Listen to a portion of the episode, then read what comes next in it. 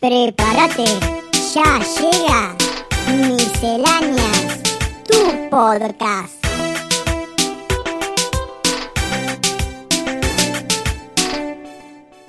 Hola a todos, mi nombre es Alberto y esto es Misceláneas.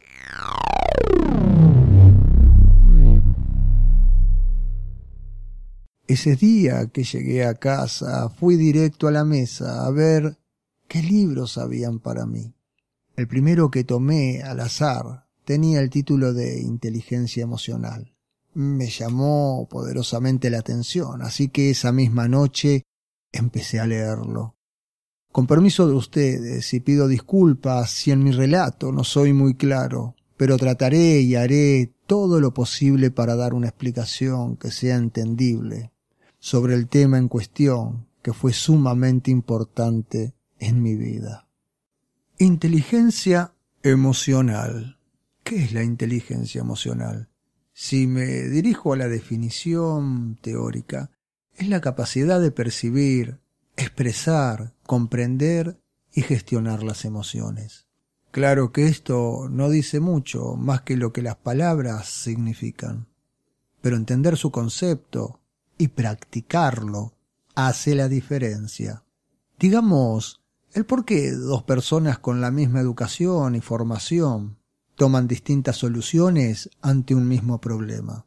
Y no solamente eso, por qué una persona con un mayor coeficiente intelectual fracasa ante determinados escenarios donde un ser del montón puede resolverlo sin sentirse presionado y sin problema alguno. Si entendemos que inteligencia es igual a pensar, a entender, a razonar, y la emoción es la reacción a determinadas situaciones que modifican el estado de ánimo, entonces podríamos decir que inteligencia emocional es el autocontrol de nuestro ánimo.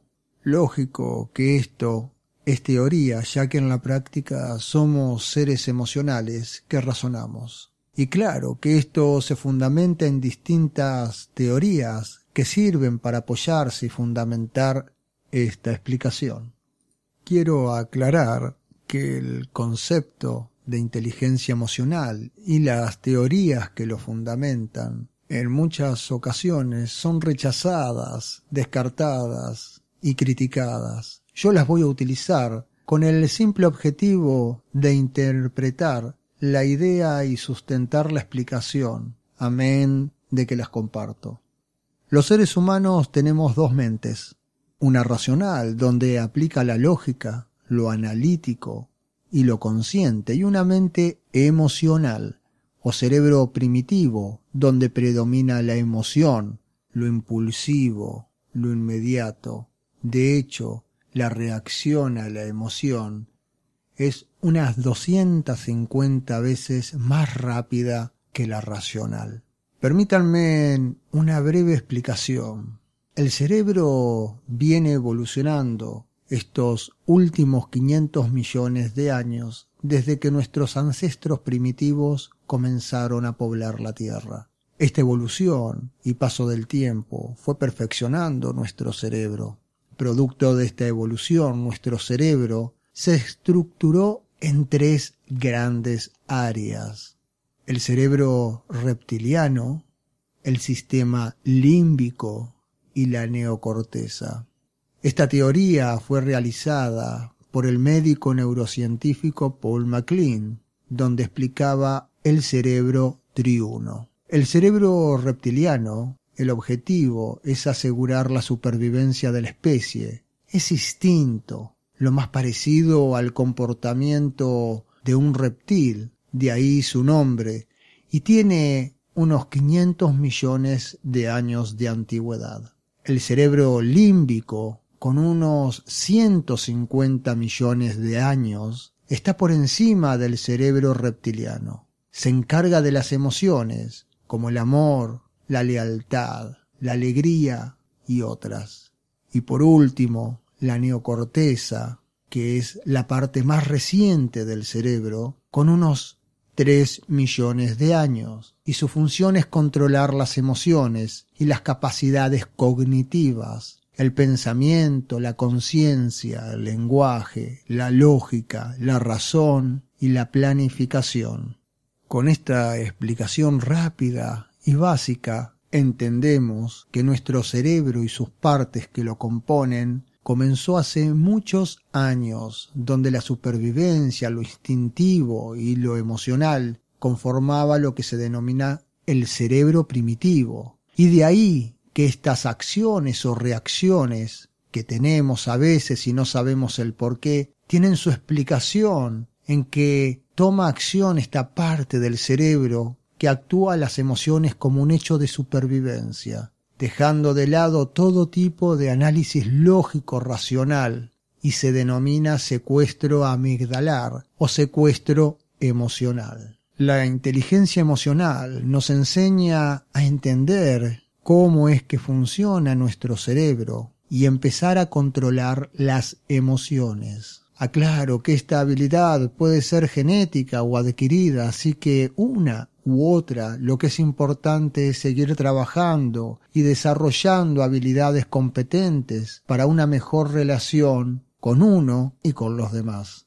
Para desarrollar la inteligencia emocional hay que trabajar sobre cinco capacidades a lo que yo le agregaría ante toda acción que genere en nosotros algún tipo de reacción emocional, el esperar de 5 a 10 segundos para responder mientras respiramos.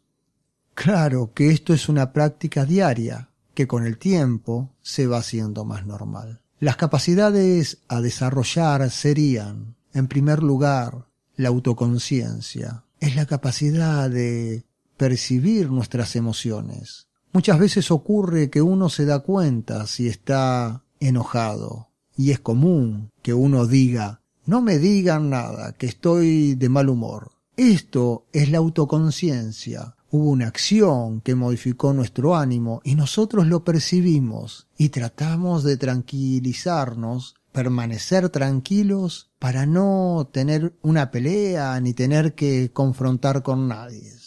Punto 2. La autorregulación. Esto es posterior a la autoconciencia. Una vez que interceptamos la emoción, la regulamos de acuerdo a la realidad que estamos viviendo. Si una acción superficial nos hizo poner de mal humor, evaluar si esa acción va a arruinar todo mi día y si vale la pena. 3. La automotivación es la parte donde ya tomé conciencia de lo que está pasando y decido frenar o acelerar está relacionado con el costo-beneficio a lo que yo haga. Punto 4. La empatía. Tan simple como ponerse en los zapatos del otro, reconocer las emociones del otro, el por qué está actuando así, desde qué lugar me lo está diciendo. Y por último, y la quinta es el controlar las emociones, intervenir en las emociones propias y de los demás. Un ejemplo sería le regalo flores porque le alegro el día, sabiendo que esa acción hace despertar esa emoción de bienestar, de alegría. Y para ir resumiendo y finalizando, nada mejor que una frase de Aristóteles que dice, enojarse es fácil, enfadarse con la persona adecuada, en el grado exacto, en el momento oportuno, con el propósito justo y del modo correcto, eso sí es difícil. Gracias por haber escuchado nuestro capítulo te invitamos a seguir escuchándonos. Nuevamente, gracias por escuchar Misceláneas.